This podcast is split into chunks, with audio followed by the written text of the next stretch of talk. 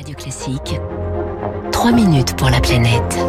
6h54, bonjour Baptiste Gabory. Bonjour Eric, bonjour à tous. Une formation express aux enjeux du climat et de la biodiversité. Voilà ce que propose depuis lundi 35 scientifiques parmi les plus réputés en France, aux députés qui arrivent à l'Assemblée nationale.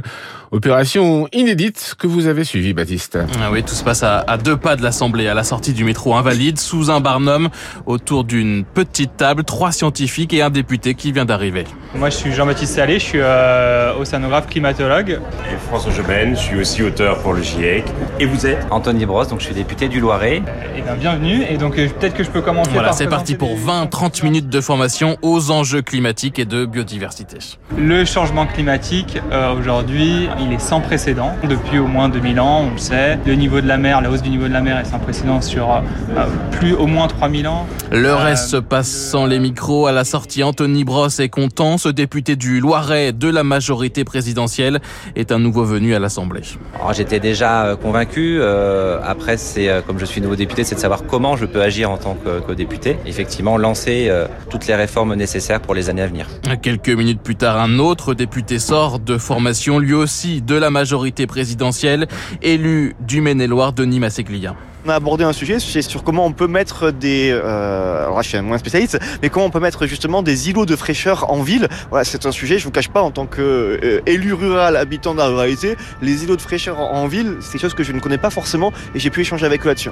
Au total, donc 35 scientifiques se relaient depuis lundi et jusqu'à ce soir pour assurer ces formations. En réalité, un des discussions euh, avec les députés, des climatologues, donc des glaciologues, des géographes pour expliquer la science, le constat et les solutions dans une démarche apartisane.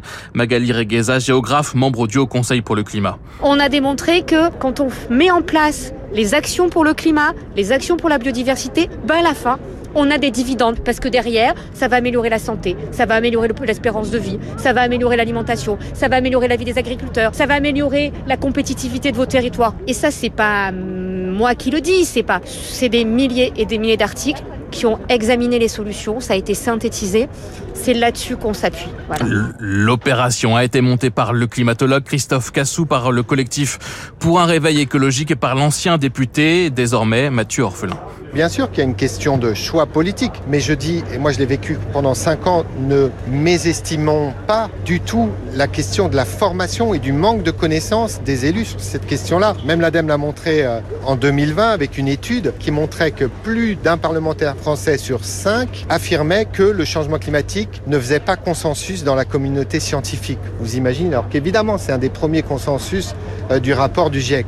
Depuis lundi, 58 députés sont venus sous ce barnum, 20 de la majorité présidentielle, 36 de la NUP, un d'hiver gauche, un d'hiver droite, 0 LR, 0 RN. En attendant, les députés qui sont venus, eux, comptent garder contact avec les scientifiques. C'est le cas notamment d'Anthony Brosse. J'ai déjà potassé tous les documents qui sont à ma disposition. Et puis après, bien sûr, les recontacter, même les faire venir en circonscription pour travailler avec la population. Je pense que c'est important aussi.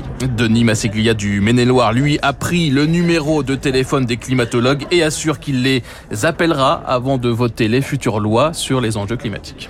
Merci Baptiste Gabory.